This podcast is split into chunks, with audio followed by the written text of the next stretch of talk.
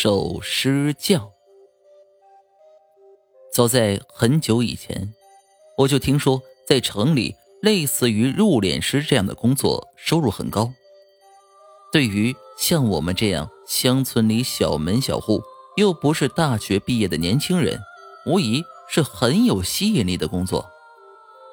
可是那时候，我娘总是撇撇嘴：“咱不去，咱家不差那个钱儿，也不讨这份晦气啊。”我那时想想也就算了，就不如跟村子里其他的年轻人一样，随便去去大城市里找个工作。也算离了土地，毕竟旧时的思想在那里，人们都觉得离开土地了就不是农民了，不是农民就是比较出息的事情。但是却没有想到，我们的生活基本都是由农民供给的。当然，这都是后话了。前话就是我爸生了病，需要一大笔医疗费。曾经。我的家不算大富大贵，但也说得过去。曾经说着，咱家不差那个钱的，也没了办法。家里已经捉襟见肘，如果我找不到一份收入高的工作，老爸只能躺在病床上等死了。还好，我们家有一个远房亲戚，答应帮我在医院里找一份工作，这样既可以多一点收入，也方便我在医院照顾爸爸。当然，不会是医生、护士一类，工作很简单。那时医院的停尸房还没取消，我的工作就是在医院有病人去世之后，将他搬到冰箱里，一整个晚上守在停尸房，然后在第二天一早火葬场来人的时候清点好数量，并将他们搬上货车。一开始知道自己的工作性质的时候。还是有点兴奋期待的。亲戚带我去看了以后将成为我师傅的人，那是已经在停尸房工作了将近三十年的张大爷。我只知道他姓张，论年龄该叫大爷。不过他并不像一般师傅那样和善，看样子我们打扰了他的休息，他只是看了我一眼。东西放到那一边。这是你的床，这是钥匙。交代好了之后，就不再理我了。我看看周围，我们住的地方是在停尸房的外间，说的好听点就叫值班室。值班室的墙上挂着很常见的液晶电视，放映的是停尸房的四个角落。桌子上有一台电脑，那是一台老式的电脑。工资也算可观，而且公吃公住，我觉得这样也很不错了。到了晚上的时候，师傅好像有点事要出门，临走时难得正眼看我，很郑重、很严肃、很认真的说：“不管有多少进来，冰柜第一层第三个格子绝对绝对不可以打开，绝对绝对不可以放，记住了吗？”确信我记住之后，他才离开。天色一点一点暗下去了，我总觉得冷，害怕也一点点涌上心头。没想到，大楼门口值班的老头大约是闲得无聊，颠颠的跑来这里看了一圈。哎，小子，你师傅呢？啊，我师傅出去了。哦，出去了。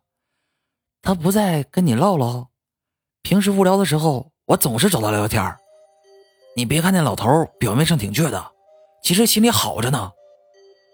我看他对你也不是特热情，你别怪他啊，他到底是你师傅。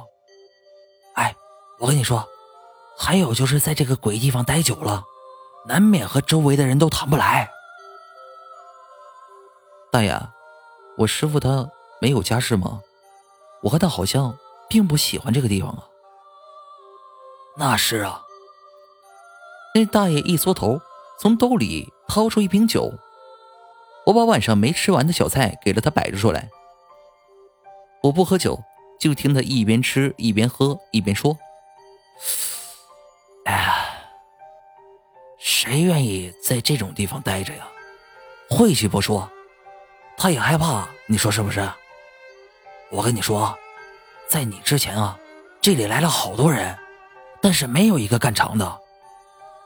最后啊，都走了，所以来来去去就只剩你师傅了。感情这是铁打的师傅，流水的徒弟啊！我心里想。那为什么我师傅不走呢？老头摆摆手：“哎呀，你师傅没有家，你不知道，他以前有个女儿来着，就是，就就是就是就是就是。”他突然说到一半不说了，我背对着门口，顺着他的眼神回头一看，发现师傅不知道什么时候就站在门口，铁青着脸。是，师师傅。他没看我，啥都跟小子说，也不怕吓着他。万一把这个徒弟也吓走了，你来陪我呀？那老头大概也知道自己说错话了。呃，是是是，我我的错，我的错，我我不说了，你们慢慢吃，我吃饭时还有事儿，我我就我就不待了。说着，陪着笑走了。停尸房里。一下子安静了下来。走廊里的灯，年头久了不是很明亮。床上里的那些冰柜，冷冷清清、模模糊糊，让人不敢细看。我不知道师傅会训斥我，还是会冷冰冰的不理我。但无疑的是，这两种结果都会让我很不好受。没想到师傅坐在床沿上，没事儿。那老头就是喜欢吓唬人，说什么你也别听。不过丑话我可说在前头。他突然又板起脸来。确实有不少人来了之后待了不久就走了，还有一个，你不能说出去。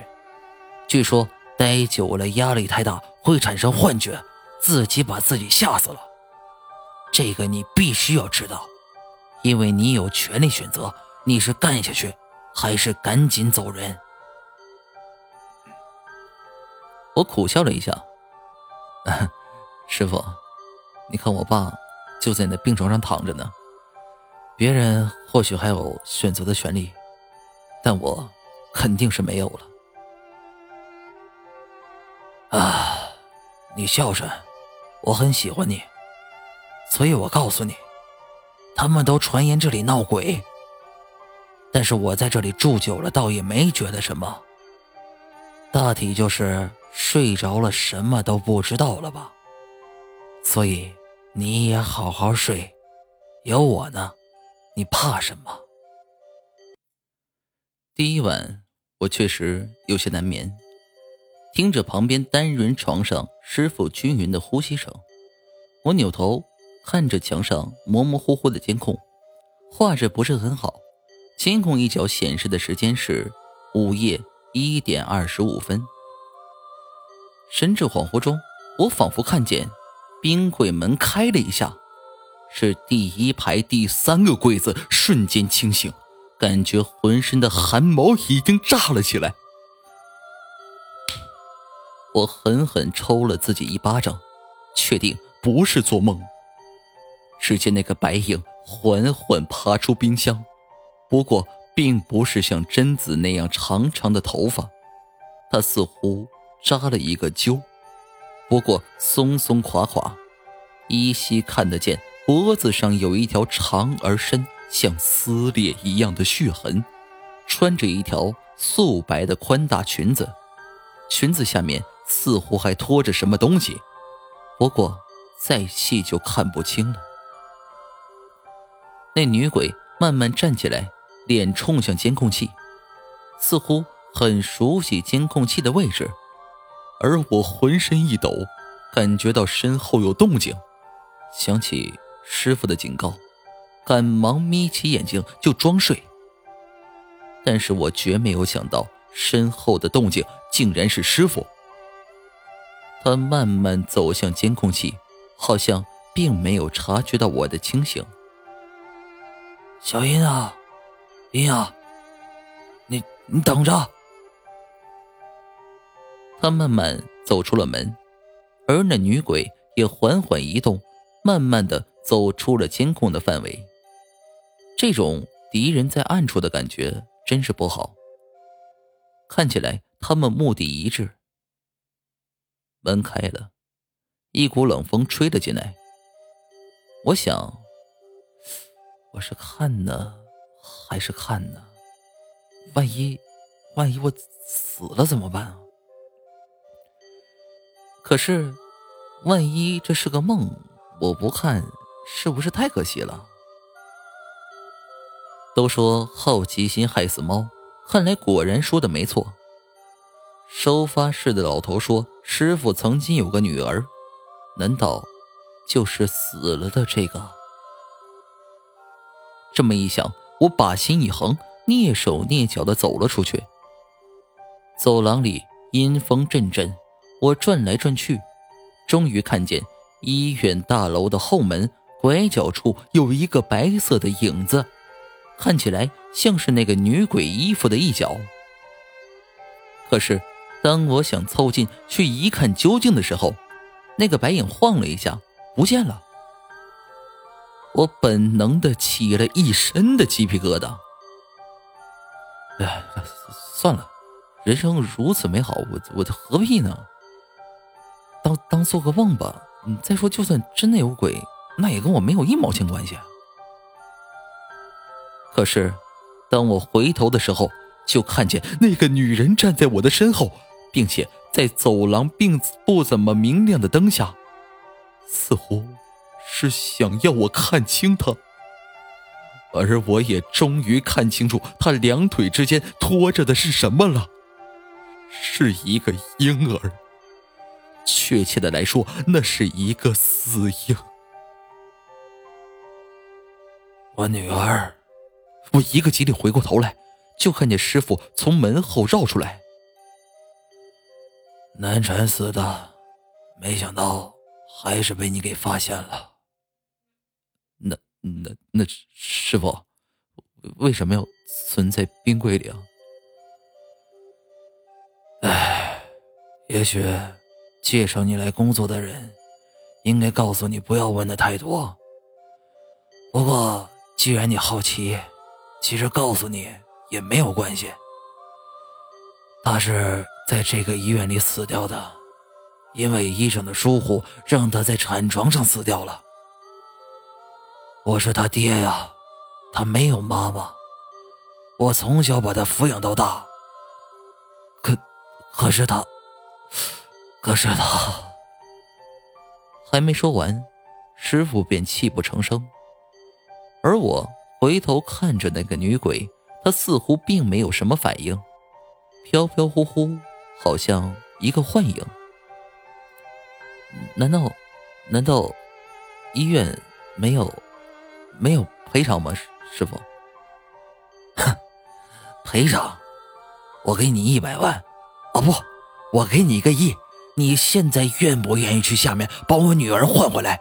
你去不去？你去不去？所所以你舍不得你你女儿，所以。不让她离开冰柜，囚禁了她的灵魂。你每天都可以看到他，你可以让医院的领导受折磨。可可是你这是在害他，害他和孩子都无法转世投胎，没有办法再生活。不要你管！说着，他似乎是气急，拼命的向我扑过来。我转头，那女鬼好像也得到某种启示。慢慢的向我走过来，我眼看就要躲不过。好在张大爷上了岁数，而且我还年轻，起码身体上要比他强壮很多。我奋力撞开他，从后门夺门而逃，然后转弯跑进了值班室。这么晚了，值班室的大爷一定还在，他知道那么多，也就说明我师傅一定不会伤害他。可是。当我赶到值班室的时候，那里面黑漆漆的一片。值班的大爷躺在床上睡得很沉，门还锁着。我拼命砸门、敲窗户，可是值班室的大爷一点反应都没有。而我知道，如果那只女鬼真想抓到我，我一定是跑不掉的。说话间，那身影就已经慢慢移近，退无可退，所有的门都打不开。大概所有的鬼都有这个法力，锁上猎物，能够逃跑所有的出路。第二天清晨，停尸房看门的张大爷一觉醒来，发现自己刚收的徒弟死在了一旁的单人床上。医生验尸说，由于过度惊吓导致心脏病发。当相关人员调出当晚的监控时，发现该人当晚一点多突然冲出值班室，在辗转几番之后，像用尽力气一样慢慢挪回值班室。大概做噩梦了吧。不过，像守尸这种高薪水的活一向是不缺人的。当晚就有人给老张又介绍了一个徒弟，那个徒弟年纪轻轻，很老实的样子。老张瞥了他一眼。他们都传言这里闹鬼，但是我在这里住了这么久，倒也觉得没什么。大体就是睡着了就什么都不知道了吧，所以你也好好睡，发生什么意外，不要怪我没提醒你。